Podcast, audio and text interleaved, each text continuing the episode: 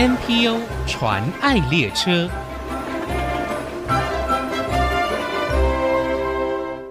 听众朋友，大家好，我是王淑荣，欢迎收听 NPO 传爱列车。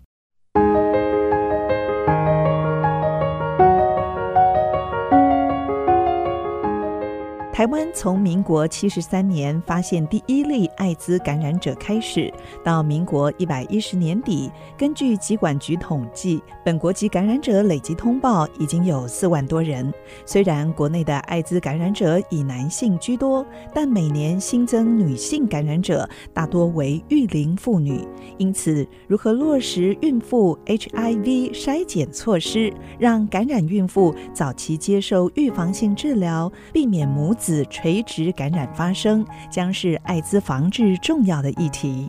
今天我们邀请一位投身艾滋感染者社区临床照顾工作三十多年，并且设立中途之家，提供艾滋感染者全人式照护的台湾关爱之家协会，也是现在的台湾关爱基金会创办人杨洁宇女士，来跟大家分享关爱的工作。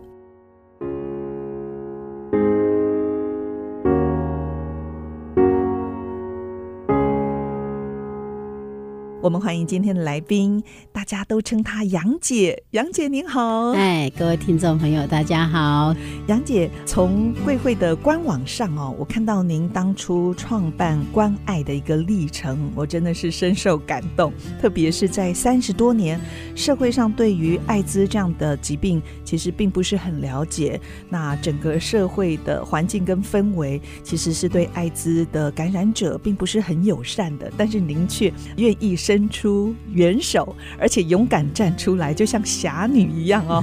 呃，陪伴帮助这些艾滋感染者，我觉得真的好不容易。那是不是可以借这个机会跟我们分享那一段历程呢？呃，大概一九八六年，我也是刚离婚，带着两个孩子到台北来生活，嗯、那就开了一个设计工作室。是、呃，我学美术的，所以有做美编。对，那就有一些师大的学生来帮我打工。那其中有一个田启源。因为他去成功岭受训拉肚子，他就跟医官讲他有艾滋病，他有做 HIV 的筛检，然后就发现是阳性。是，那之后去成功岭受训，他就很坦白告诉医官，结果。马上退训，报纸就把他的大名登出来，啊、学校也不给他读。然后以前没有什么个资，对不对？对对，以前个资保护法没那么完善，所以呃学校就叫他退学。后来我们就争取休学在家。不过听说家人还有邻居亲友也不接纳，对他们都很紧张，因为一般都以为空气就会传染。呃，他所遭受的排挤可以想见的，所以同才死党去三总看他，也都站在门口。我想他怎么那么的可怜？然后他又想自杀。哦、呃，因为如果你活在一个被完全被孤立的一个环境，那你是很辛苦的，尤其才二十岁。是，所以那时候你是他唯一的朋友吗？没有，我是唯一觉得我已经跟他认识一年，然后如果我再不。接纳他，排斥他，可能他就活不下去，所以我就说，嗯、那你就住我家吧。就这样开始，呃，后后来发现第一位，对，好多那个大学生 也感染艾滋，嗯、他们都同志，然后他们休学在家，以为自己快死了，啊、哦，所以就这样在家做草根组织，然后把这些朋友感染的孩子们都集结起来，让他们。去帮助自己群组的人是哎，这样。那有有从医院要出院没地方住的，就住我家。我家住不下，我们就在外面租房子，就这样的一个草根起步。是，而且你好勇敢哦！听说住家附近的这个邻居朋友对你们还会指指点点，对不对？对，如果如果有被发现哦，里面住病人，不要说艾滋病，就一般病人对穿的尿片，对，房东就马上抗议。然后再来又发现是艾滋，那都没话说，所以好像一直在迁徙做这个艾滋的工作，一直在迁徙。最近我们的点也是里面有四五十个病人，然后房东租给我们十几年，哦、但他也是一直想收回去，所以我们现在在找场地，嗯、也要把这个讯息传播出去哦。对对对，你们是希望在哪一个点呢？希望可以为你们找到个家，双北，北这样，在新北、北基都可以。哦，要多大的场地呢？大概要一两百平，要一两百平哦，做长照机构。哦，所以现在算是一个长照的据点。对对对，对，好，有没有什么时间的压力呢？什么时候？没关系，半年内都可以。半年内，对对对。哦、其实我们在屏东。跟综合两个地方就有将近一百个艾滋病人，我们在照顾。的确哦，不只是在那个三十多年前那个年代啊，其实一直到现在，某些人还是没有办法了解，甚至在职场上也会有一些不平等的举动。对，一直都有的。我们我们早期病人死亡。他们 CDC 就是疾病管制局就限制二十四小时要火化，哦，因为那时候大家不了解艾滋病，它的可能死后会不会有病变啊？这样就恐惧，所以限二十四小时火化。然后那些家属都还没有心情去接受或是去调整，嗯，对，他根本不了解这个疾病是怎么来的，怎么去，嗯，然后死亡以后是不是会有病变？所以他们都不不办丧事的，嗯，而且很多都没有家人。是，然后家人不理他们，所以我们都自己必须在当天死亡二十四小时内帮他做火葬，所以我就晚上会去自己开花店，然后用货车去买棺木啊，然后早上、哦、来处理，对，当天就要订好火葬许可，然后隔天一大早大概六七点就要去去载遗体，然后去火葬，对，火化完了以后把骨灰撒大海。我都没家属，或者他有叮咛一定要放灵骨塔，是，所以就这样子，呃，把家里所有的人都集结起来去淡水去撒骨灰，嗯，都是用自己的方法，最 草根的方法去解决这个事情。是，你真的没办法想象，但是现在真的很难想象。政府也有做卫教，然后一般百姓也知道，对，艾滋病不会透过生活去传染给对方。而且现在治疗艾滋的药物也日新月异哦，也有很好的进展。嗯、其实，即使是被感染了，还是可以借由各样的方式，好像鸡尾酒疗法，也可以有效的来控制。是。不过刚才杨姐您讲到花店，也是因为这些艾滋感染者在职场上是不接纳、被排斥。的，所以你们就想要自力更生，也开了一间叫做绿茵方的花店哦。对，嗯、呃，那是因为在早期，我我们不能成立任何草啊、呃、草根组织可以，但是不能成立 NGO 就民间机构，因为怕人家知道你旁边的人都是艾滋病人，然后开始产生。就让病人会有恐惧感，会害怕，因为他们怕被人家知道。嗯、是，所以所以那个年代，我大概花十七年的时间自己独立照顾他们。啊，你自己一个人哦？对对，赚钱，然后来、哦、来协助他们这样子。是，哎，那后来怎么会从协会又成立了基金会？这个过程当中是认识一些相同理念的好伙伴吗？爱心伙伴？啊、呃，应该是这么说。就一九八六年开始照顾艾滋病人嘛，嗯，那一九九七年的时候，就有两个天主教的神父来找我，他说：“你可不可以帮助我？”呃，收容在台湾落难的外国人，那大概在二十五年前，哦，那这个时候他会衍生的一些问题都没有任何的配套，所以这个神父是请求我协助照顾这些外国人，外国人落难的外国人，外国人，哦，对他们没有艾滋病，是是，啊，那我就说一个床位，一双碗筷没问题，所以就开始了 这个。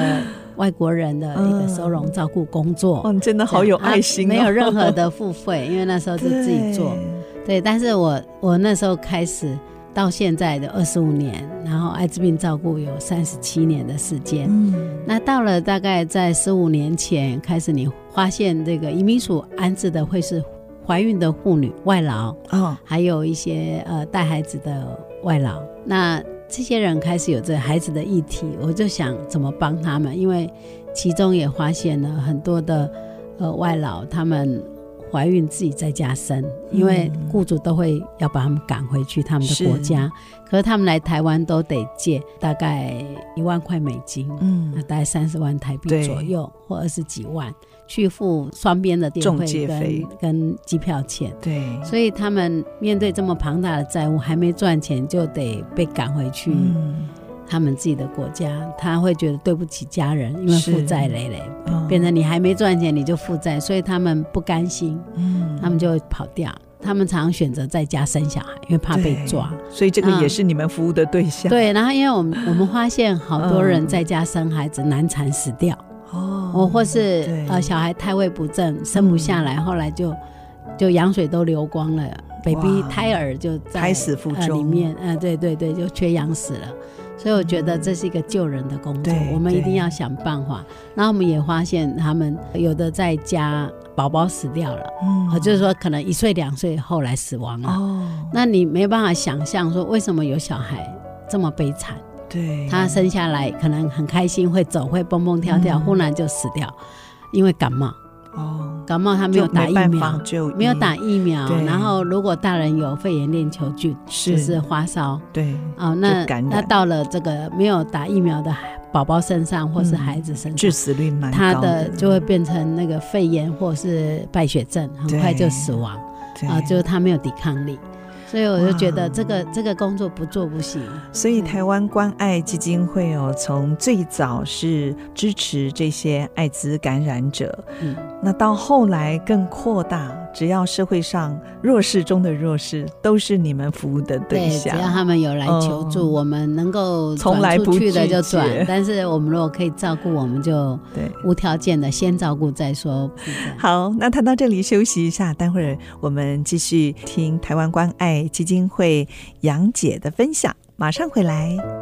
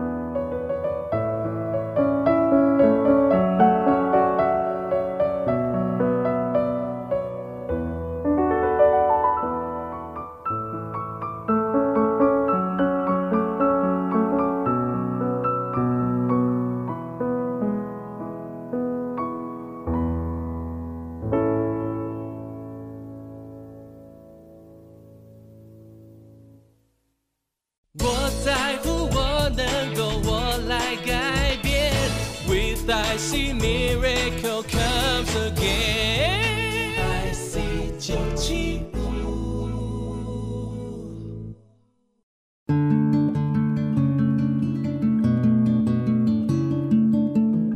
回到 NPO 禅爱列车，我是王淑荣。今天我们介绍的财团法人台湾关爱基金会，他们虽然是在二零一一年成立的，但其实它的前身台湾关爱之家协会创办人杨洁瑜女士，大家称她杨姐，其实在三十七年前就已经开始投入艾滋感染者的照顾工作。那我想请教杨姐，现在基金会啊，呃，除了关心支持艾滋感染者。就妇女宝宝之外呢，基金会也照顾在社会上只要是有需要的弱势朋友，你们都会伸出援手。对，所以我们也照顾一千多个艾滋孩子以外的，就是一千多个义工的孩子。哦，所以这样总共有一半以上都回去他们的国家了。哦，所以总共已经你们照顾了一千多个孩子了。对对对对。哎，那除了婴孩之外，好像你们也陪伴一些在学的孩子们。嗯嗯，对对对，就是我们目前关爱家有收容三百五十个个案，其中有一百个是艾滋病感染成人病人。啊、哦。哦，那是台湾人。那还有一些外国人，我们有收过一百二十个国籍以上的外国人，目前还有两个美国人，还有日本人，还有俄罗斯的，呃，法国的各个国家你想得到的，一百二十个国家的国人，他们遇到了呃问题，比如说他们生病入岛。或是他们有案子在法院，需要一个短期居住的地方。嗯，那有时候卡到官司，有时候是一两年的时间要打官司。那但是他们如果长期在这里等待官司，他没有地方可以住，是，所以我们就提供床位跟食宿，就食宿给他们免费的啊。那这个大人部分大概有三十个，目前。嗯、哦，那有的生病是在我们的安养院照顾系统，那、啊、如果没生病的，就是在在一般的公寓里边。那还有、哦、呃两百一十个小朋友，哇，那这个有包括一百四十个义工的孩子，然后有七十个是台湾籍的孩子。那台湾籍的孩子大部分都是家暴家庭，或是反正家庭功能失去，然后或父母作奸，是。呃因为功能不行，所以社会局就把他褫夺。短暂时间就是拿拿走妈妈的监护权，让孩子让我们照顾。那一百四十个义工的孩子，有少数是合法外劳生的，有大部分是、嗯、呃失联义工生的。对对，那但是不管他们是什么样的身份，妈妈的身份是什么，在台湾他是真的是没有人可以协助，他没有亲戚朋友，无无靠。对，然后又没身份，所以我们就要想尽办法补足他们在这边。最基本的儿童权益，让他们可以快乐的成长。嗯，其实杨姐刚才说了好多的数字，但是对你来说，这都不是数字，而是。一个像你的家人，像我的家人，没错，是，所以他们真的也是好幸运哦，在台湾有关爱，就像家人一样关心爱护他们。是，那是不是也介绍一下？您刚才谈到了帮助这么多在台的呃外国移工、外国人士啊，甚至我们在地的艾滋病感染者，你们主要的服务据点有哪几个地方呢？哦，我们的有。屏东跟啊、呃、新北这两个点，主要是这两个。都是艾滋病人收容，哦，然后儿童的话是高雄跟我们南港直子家园是属于儿少机构立案的，这个都是在基金会下面。对对对对对，哦，然后像台中、桃园、台北就有很多的小家啊，哦，去支持这些小孩，然后提供二十四小时的照顾。是是，其实我知道关爱不只是支持这些艾滋感染者，你们现在也很注重校园的艾滋防治。呃，就是在二零零三年我们成立协会之后，嗯，呃，我觉得普遍的对艾滋病的不了解产生的歧视跟烙印，使得艾滋病人生活非常的辛苦。对，所以我觉得，呃，除了教育，没有什么东西可以。去挽救这个现象，所以我就带着团队，带着病人，带着孩子。